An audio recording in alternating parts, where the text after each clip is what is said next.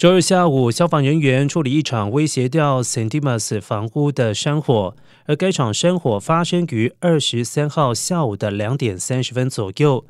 位置是在 North Reader Avenue 以及 East Renshaw Street 附近发生。